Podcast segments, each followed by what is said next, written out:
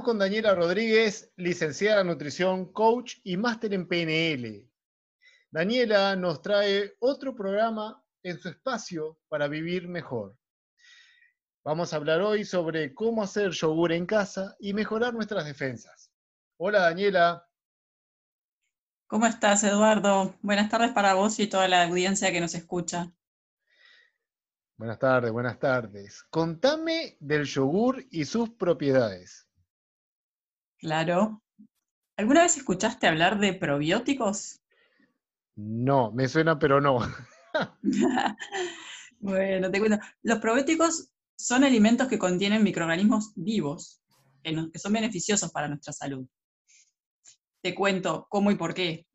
En, en nuestro intestino tenemos miles de millones de microorganismos de muy distintos tipos, como ya sabemos, algunos que nos benefician la salud y otros que nos perjudican entre los microorganismos que nos benefician están los lactobacilos, que son los que se encuentran en el yogur. según el patrón alimentario que uno tiene, genera más microorganismos de un tipo o de otro. Y los microorganismos del yogur son eh, del tipo de microorganismo que nos beneficia. Es decir, el yogur es un prebiótico. Y además de su valor nutricional, ¿no? es el valor nutricional de la leche, porque contiene proteínas de alta calidad, mucho calcio, ¿no? Tiene el beneficio de estos lactobacilos, que por ahí no los tienen otros alimentos. Lo que ha visto la ciencia hasta ahora es que una dieta saludable y que además contenga estos probióticos nos ayuda a mejorar el sistema inmune. Y con un sistema inmune fuerte y un intestino sano, nuestro cuerpo se defiende mucho mejor de las infecciones. Y también se ha visto que una dieta saludable y que contenga probióticos ayuda a disminuir la inflamación del intestino y de las articulaciones, que no es poca cosa, ¿no? Qué bárbaro los lactobacilos y estos microorganismos. Este, no lo tenía claro. Pues sí. Y uno de esos alimentos probióticos, como te decía, es el yogur. Así que bueno, te invito a incorporar el yogur a tu alimentación, ¿no? Y eh, justo lo que vamos a hablar hoy es que lo podemos hacer muy simple y fácil en tu casa. Así que nos vas a contar cómo hacer yogur en casa para que no tengamos excusas no morir en el intento. Decime, Daniela, ¿y cuál es la importancia de hacerlo cada uno en su casa? Bueno, importante porque cuando uno tiene el yogur en la heladera, aprovecha y lo consume. Eh, eso, es importante.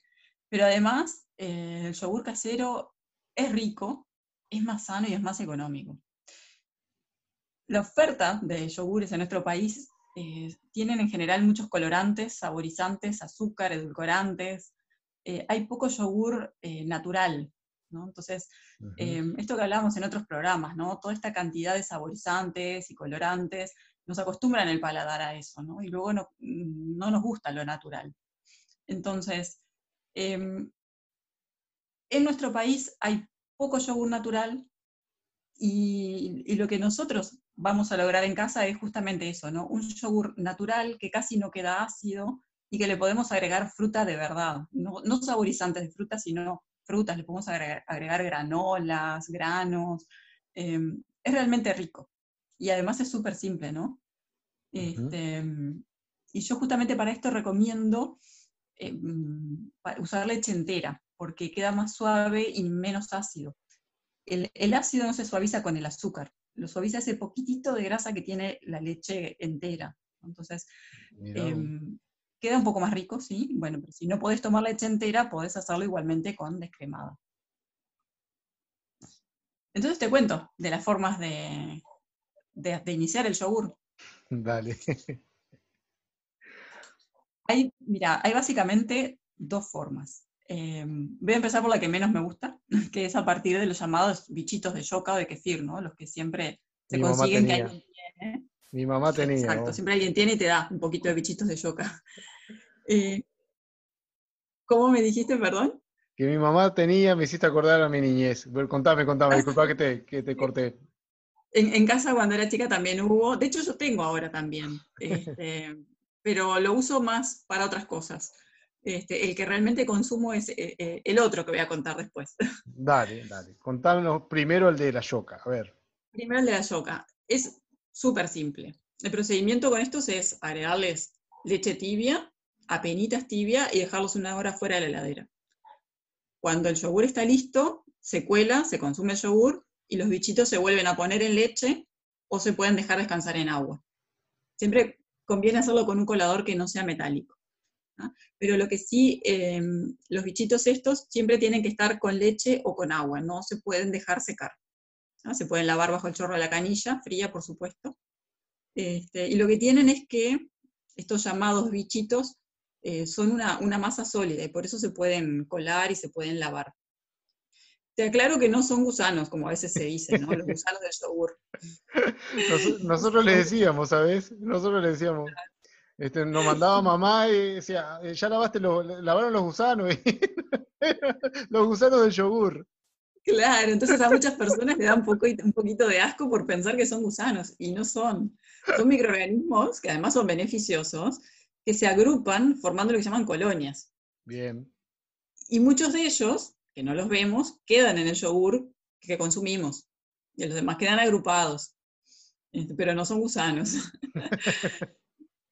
Mira, a mí esta es la opción que me gusta un poquitito menos, porque estos microorganismos además del ácido láctico, que es el ácido que, se encuentra mayormente en el yogur, producen un poquitito de, ácido acético, que tiene un saborcito distinto. Pero eso es algo muy personal. Yo conozco muchísima gente que le encanta este tipo de yogur y que lo consume regularmente. Digo, esto es algo muy personal.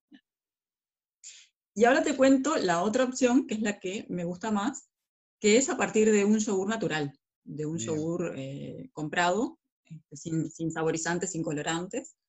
Este, y a partir de ahí podemos iniciar también a hacer más yogur. Repito, ojo que las dos eh, son buenas, las dos opciones son muy buenas, este, solo que a mí me gusta más esto por un tema de, de, gusto personal. A gusto consumidor, exacto. Exactamente. Mira, para iniciarlo a partir de yogur, lo único que hay que hacer es mezclar un vasito de yogur natural con leche tibia hasta completar un litro. También con leche a penitas tibia. Hay que dejarlo a temperatura ambiente unas 8 horas y a medida que el yogur se va haciendo, los microorganismos se van reproduciendo. Y listo, luego de este tiempo lo guardamos en la heladera y ya lo podemos consumir. Luego, ya cuando lo vamos consumiendo nos queda poco yogur, ya cuando nos queda para un solo vaso, le volvemos a agregar dos tazas grandes o tres tazas de leche y volvemos a repetir el proceso. Leche siempre tibia.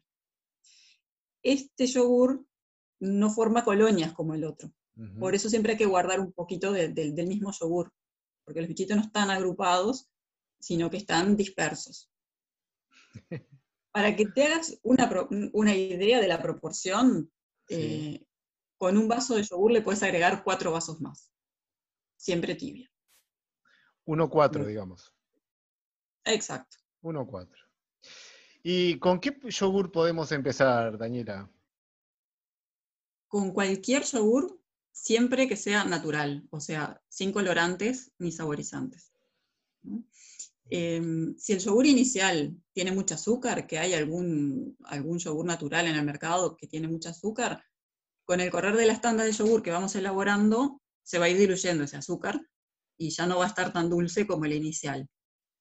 Y si el yogur inicial es descremado, que también hay algunos que no tienen azúcar, pero son descremados, que esto lo hace como un poquitito ácido, al agregarle leche entera, esa acidez eh, se, va, se suaviza enseguida y queda riquísimo. A mí este yogur me encanta realmente.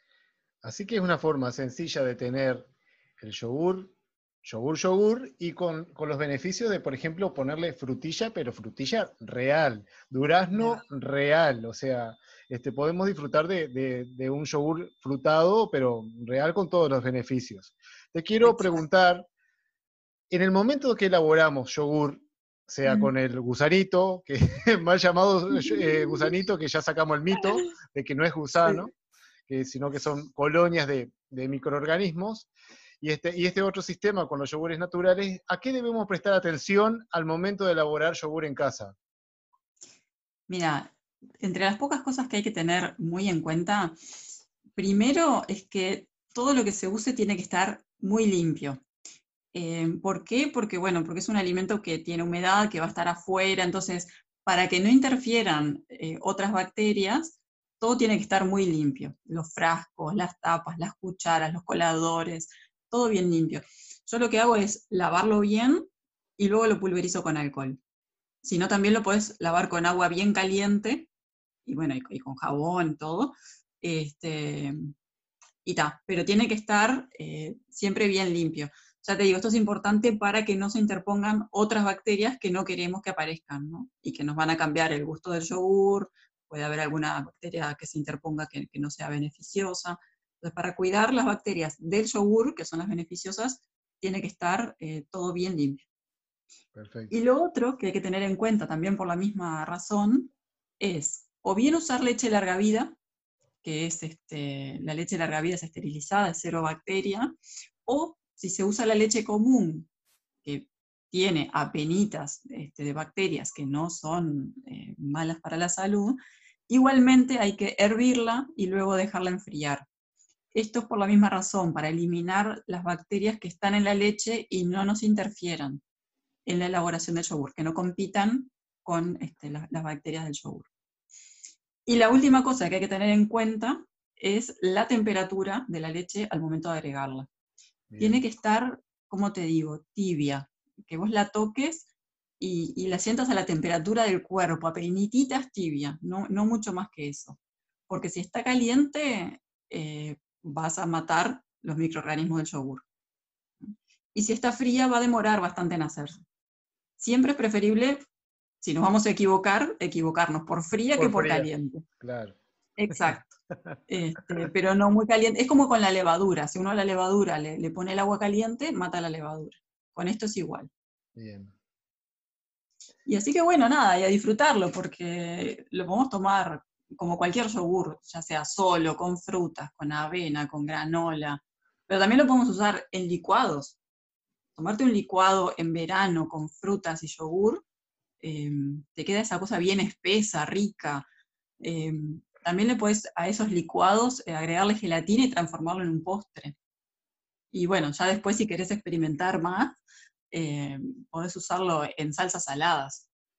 Ya ahí ya es este, a la imaginación del consumidor, pero tiene infinitos usos. Eh, con todo esto que estamos hablando, ya me, dio mucha, mucha hambre y ganas de hacer una merienda con un yogur hiper casero lleno de fruta. Así que. ¿Te, convencí de hacer yogur en tu casa? Totalmente. Prometo mandarte una foto. Prometo mandarte una foto y lo tomo como un desafío, Daniela. Muchas gracias por, por esto que nos contás, por, la, eh, por el episodio de hoy. Y bueno, con nosotros estuvo Daniela Rodríguez, licenciada en nutrición, máster en PNL y coach. Estuvo contando sobre cómo hacer yogur en casa, no morir en el intento y, y bueno, de alguna forma, este, cuidando nuestras defensas. Gracias, Daniela, por tu espacio para vivir mejor. Gracias a vos, Eduardo, por tu calidez de siempre, que siempre te lo digo, y a toda la, la audiencia que nos escucha, que siempre están ahí con nosotros. Gracias, Daniela. Nos vemos en el próximo encuentro. Dale, nos vemos, sí.